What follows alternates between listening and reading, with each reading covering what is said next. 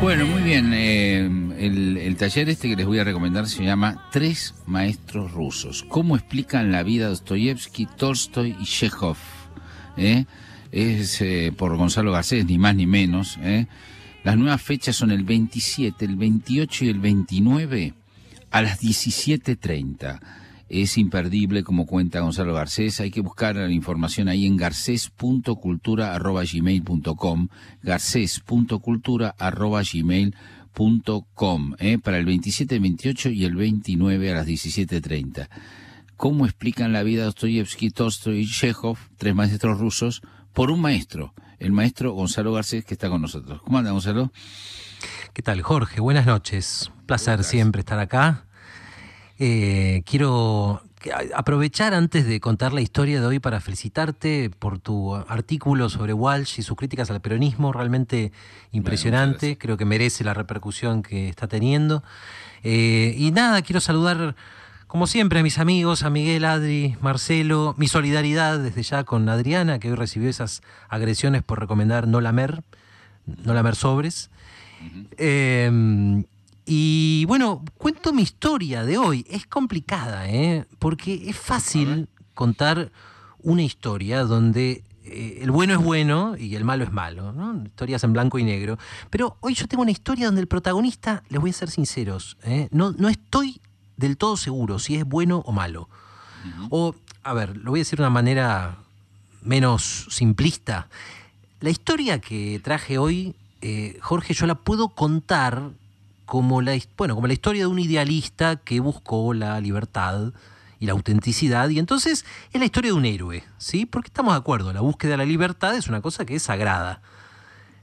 O, o la puedo entender como la historia de un hipócrita que usó la utopía como una excusa, como hacen tantos, para portarse de una manera cruel, in- inadmisible con las personas que lo rodeaban. Y no estoy hablando de un personaje imaginario, ¿eh? porque el protagonista de la historia de hoy es Paul Gauguin, que es, el, por supuesto, el famoso pintor francés, ¿eh? el amigo de Van Gogh, el que conocemos por esos eh, inquietantes retratos de mujeres tahitianas. ¿eh? Tengo, como, como casi todos nosotros, alguna reproducción en mi casa, tengo un libro acá con reproducciones de sus cuadros. Este está ese famoso, que se llama eh, Vainé no te vi, que de chico me intrigaba mucho ese nombre, ¿no? Y bueno, ahí, ahí está el cuadro, está esa mujer que tiene ojos plácidos, ¿eh? la piel cobriza, hermosa, un pelo negrísimo, con, eh, con- flores blancas adornándolo, un vestido azul. Eh, bueno, este otro cuadro de, que, es una, una mujer morena, tal vez sea la misma mujer, pero desnuda, está de espaldas, en cuclillas. Eh, y eso, ese otro típico motivo de, de este pintor, ¿no? Las chicas adolescentes, tahitianas siempre, ¿no? con sus pelos lustrosos. Una se está tapando solamente con una tela atada sobre el hombro. La otra, que está al lado, tiene una, una faldita con flores blancas. ¿no? Y todos estos cuadros, todos estos cuadros tienen algo que es al mismo tiempo como tosco ¿no? y delicado. Y tienen una sensualidad que, bueno, cautivó a Europa y al mundo en su momento y nos sigue cautivando, muchos porque se siente como si uno volviera a una vida más auténtica, ¿no? por debajo de las, de las trampas de la civilización, vamos a decir.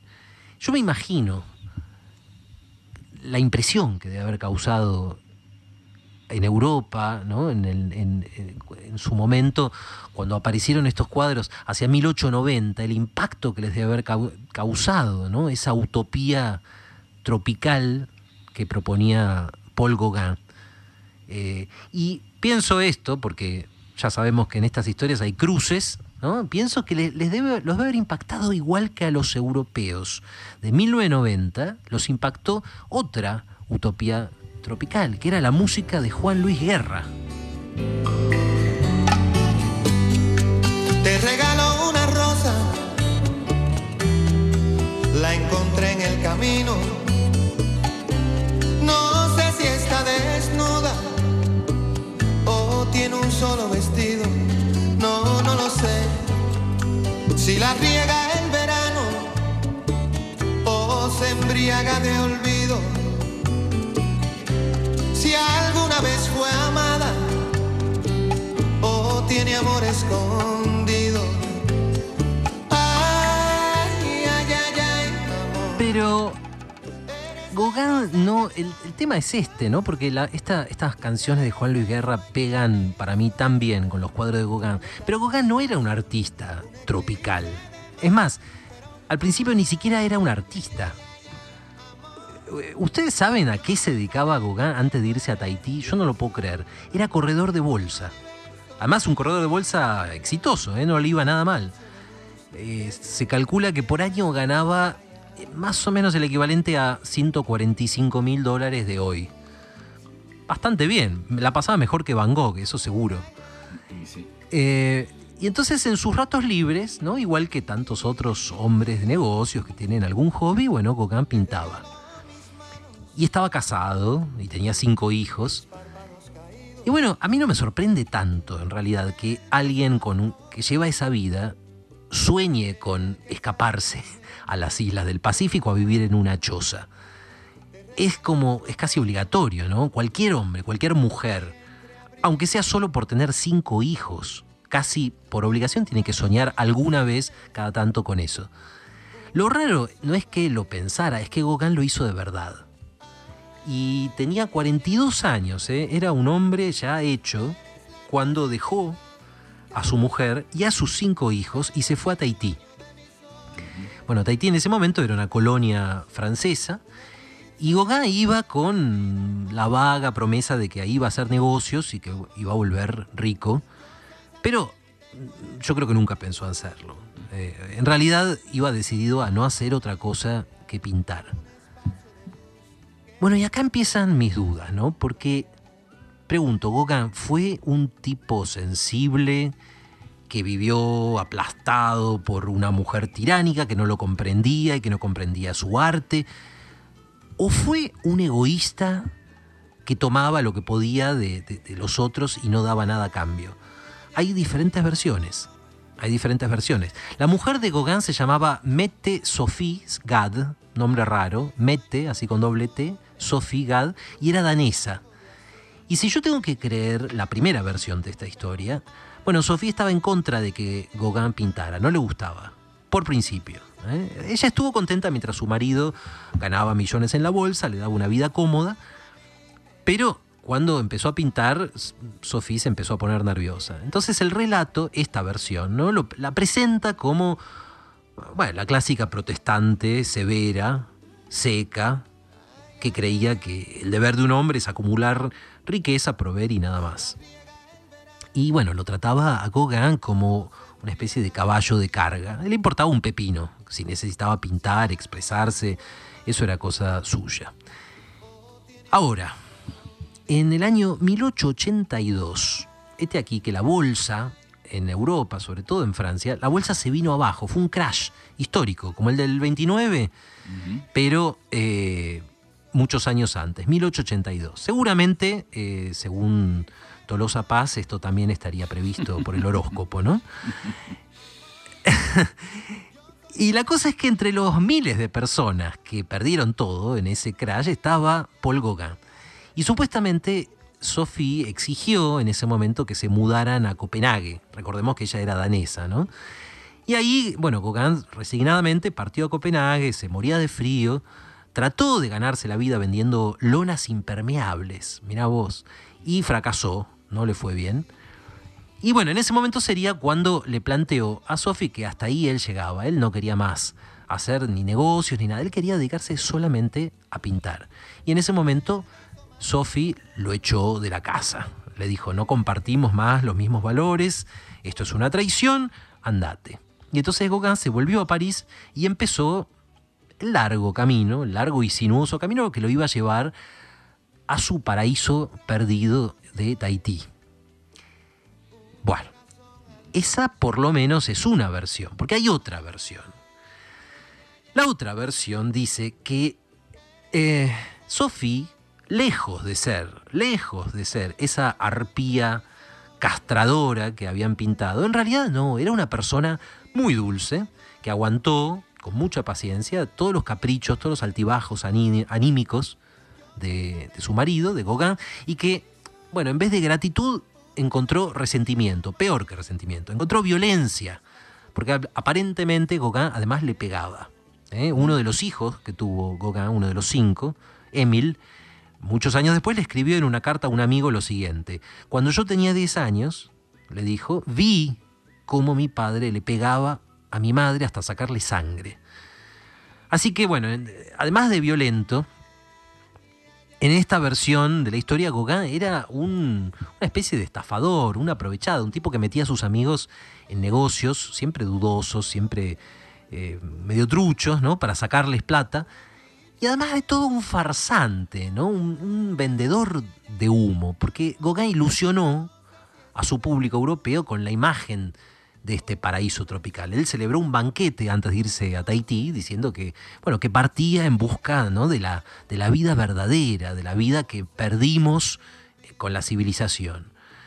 Eh, y con todo, después que, bueno, había despertado ahí a una sensualidad natural, ¿eh? no contaminada por la civilización y por toda esa idea del pecado original, y en realidad aparentemente no fue así. En realidad ese supuesto paraíso, nada, era una colonia empobrecida, donde los franceses explotaban a los nativos y les contagiaban sífilis, y donde en realidad el mismo Gauguin no hizo nada más que acostarse con chicas adolescentes, 14, de 15 años, y embarazarlas para después abandonarlas. O sea, bueno, un, un personaje poco recomendable.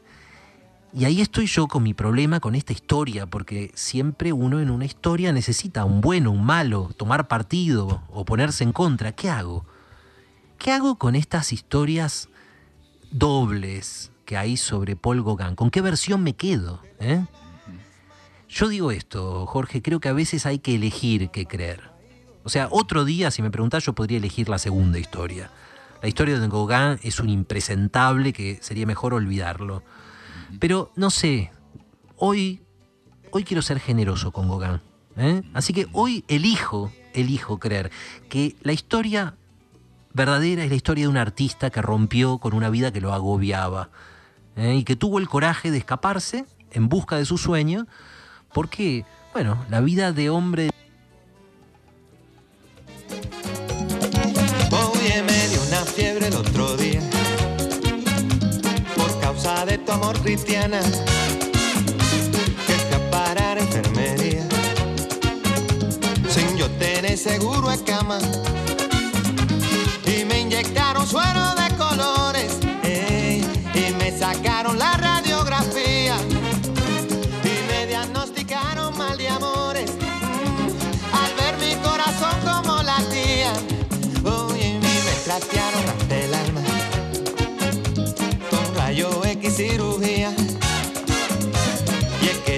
ciencia no funciona solo tu beso Ahora va a volver seguramente Gonzalo en un segundo, pero hay una novela maravillosa sobre Gauguin que el relato este encantador de Gonzalo me recordó que es La luna y seis peniques de Somerset Maugham, que narra literariamente la vida de Gauguin.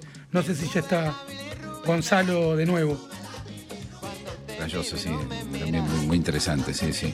Eh, vamos a seguir escuchando esto porque la vida de hombre de negocios le hacía subir la bilirrubina ¿eh? en este sueño que tenía que tenía Gauguin, según Eh, César, ¿sí? Bueno, Ahí Ahí está. acá estamos. Me va a escuchar un poquito más lejos. Parece que tenemos un problema de conexión, pero sigamos. ¿Se escucha? Sigamos, sigamos, sí. sigamos. Bueno, decía entonces que Gauguin pasó dos temporadas en Tahití. ¿eh? Primero de 1890 a 1893 y después de 1897 hasta, hasta que se murió. Siempre pintando, siempre pintando y pintado, bueno, una y otra vez a esas mujeres ¿no? de piel cobriza, con, con sus pareos, desnudas, ¿no? siempre con esos, esos colores fuertes que usaba, esas líneas simples, eh, que, que, bueno, parecen como inocentes casi, ¿no? como dibujadas por un chico. Y acá no importa, no importa si creemos que Gauguin era un, era un, buscador espiritual o era un europeo abusador. O sea, bueno, claro, sí que importa, perdón. Pero yo lo que pasa es que ahora quiero hacer otra pregunta. La pregunta es, ¿qué hacemos, amigos, con el mensaje de Gauguin? Ojo, acá no vale decir que, bueno, que el arte no tiene mensaje, que, que Gauguin pintó solo lo que sentía. No es verdad eso, no es verdad. Porque a través de sus cuadros, ¿eh? Y a través también de los escritos que él dejó, los escritos autobiográficos, Gauguin te propone una cosa muy importante, ¿eh? te propone una respuesta que vos podés dar a las tensiones de la vida. O sea, la vida, al menos la vida civilizada, a veces es pesada, es difícil de llevar. Tienes que ganar la vida, tenés en general hijos que te necesitan, o tenés un, un marido, o una esposa, o alguien que espera cosas de vos. Y frente a eso, la respuesta que propone Gauguin es andate, andate, no luches, no, no gastes tu vida tratando de, de complacer a otros. Andate, andate lejos a una isla tropical y en ese paraíso vas a ver que vas a conectar otra vez con tu vida verdadera, ¿eh? la que dejaste cuando dejaste de ser un chico. Eh, y sabes qué, así como no sé si Gauguin fue un idealista o un hipócrita, yo no sé en este momento si la utopía esta que nos propone me sirve para vivir o no. O sea, por un lado la utopía de Gauguin puede ser una excusa.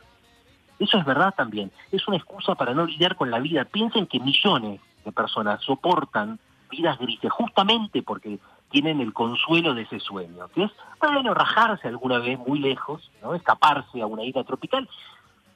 Si me apurás, del mismo modo que en la Unión Soviética, durante un montón de tiempo la gente soportó la mediocridad y la opresión de ese régimen, porque en el, en el horizonte tenía la promesa ese paraíso en la tierra que iba a ser la sociedad sin clases, ¿cierto? O eh, también como el Papa hoy en día, eh, cuando elogia a los pobres, bueno, los anima a seguir siendo pobres porque, bueno, de los pobres es el, reino de los cielos. Entonces, por eso, como dice Mario Vargas Llosa, que lo dice muy claro, la utopía, la utop todas las utopías tienen doble filo. Porque por un lado pueden hacerte aspirar a más o también pueden hacer que aceptes con más resignación la, mediocridad y la injusticia. Así que bueno, ¿con, qué nos quedamos hoy? ¿Eh? ¿Con qué me quedo yo hoy, por lo menos? ¿no? Yo ya lo dije, hoy me parece que es un día para ser generoso. Dentro de una semana en este país votamos, siempre es mejor ser generoso en esas situaciones. Hoy quiero pensarlo mejor. Entonces pienso que Gauguin fue un idealista, está bien. Fue un gran pintor, de eso no cabe duda. Yo agradezco que nos haya legado una imagen del paraíso. O sea, yo creo, esta es mi convicción, ¿no? Creo que mi vida es acá y ahora, no en una utopía, no en la utopía tropical de Gauguin ni en ninguna otra. Pero bueno, hoy por un rato yo también voy a soñar con Tahití. Y creo también que no hay paraíso, no hay paraíso, pero es verdad también que a veces antes de retomar el trabajo, bueno, puede estar bien elevar una plegaria, pedir un poco lo imposible. ¿Eh? Yo creo que no existe la magia. Pero, siguiendo al amigo Juan Luis Guerra, ahora por un rato nada más, y bueno, esperemos que llueva café. Ojalá que llueva café en el campo, que caiga un aguacero de yuca y té, del cielo una harina de queso blanco y al sur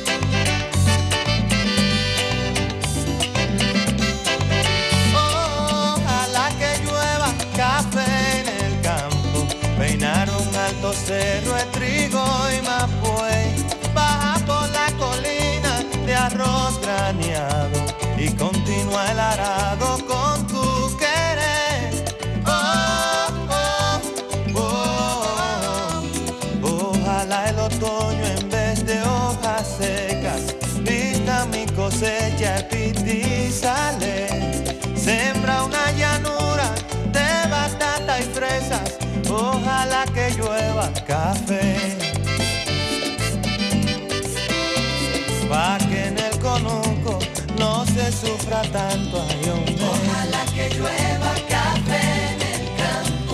Pa' que en Villa Vázquez oigan este canto.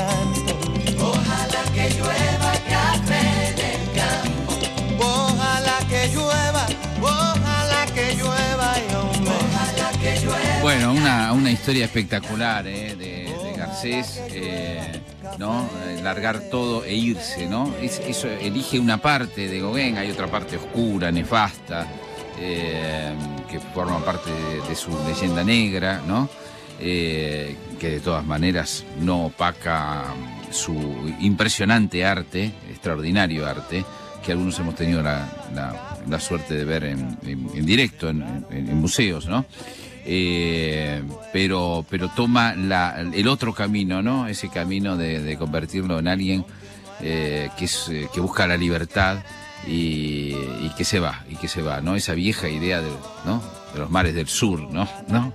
De irse, este, que antes era muy, muy fuerte, realmente. Bueno. Jorge, Eh, perdón, eh, ¿sabés es cierto, que- es cierto que era, que era perdón, generaciones muy eh, institucionalizadas, ¿no? Hoy irse se- eh, es más fácil, dice en un sentido metafórico. Sí, Marcelo. que la novela de Somerset Maugham, eh, que es para mí su mejor novela, La luna y seis peniques, también se tradujo como no la leí yo, ¿sabes? No la Te- leí, no la- ah, perdón que te voy a intimar con esto. Para mí la tendrías que empezar a leer hoy. Te va no la a- tengo, es que no la tengo. Te va a encantar. Yo te la regalo mañana. Yo tampoco la leí. Eh, ¿eh? Se las recomiendo a los dos, pero en esa novela que es maravillosa, eh, Somerset Maugham tiene una frase que es compartía con el universo el mérito de no tener respuesta. Compartía con el universo el mérito de no tener respuesta. Y Qué linda frase, parece de Borges, ¿no? Exacto, exacto. Y yo creo que cuando haces la pregunta sobre Gauguin, tan atinada, Gonzalo, tan estimulante intelectualmente, después de que leas la novela, no vas a tener respuesta, pero te la vas a dejar de preguntar. Ya no te lo vas a preguntar. Bueno. ¿Cuál lado de Gauguin elegís? Bueno, recordemos, recordemos que este joven maravilla que es, eh, porque es un joven todavía, para alguien como yo que tiene 61, Qué eh, bueno el escuchar señor- eso. y bueno, y bueno, es eh, el señor Garcés, así como con esta pericia cuenta a Gauguin, cuenta también cómo explican la vida Dostoyevsky, Tolstoy, Chekhov, los tres maestros rusos, el 27, el 28 y el 29 a las 17.30 horas. Hay que anotarse ahí en garcés.cultura.gmail.com y pasarla tan bien y aprender tanto eh, como, como en esta noche, pero más, pero más. eh. Cuando se dedica a estas cosas es más intenso todavía. Un abrazo muy grande, Gonzalo. Un abrazo enorme. Ojalá que llueva, ojalá que llueva Pensándolo bien. Por Mitre.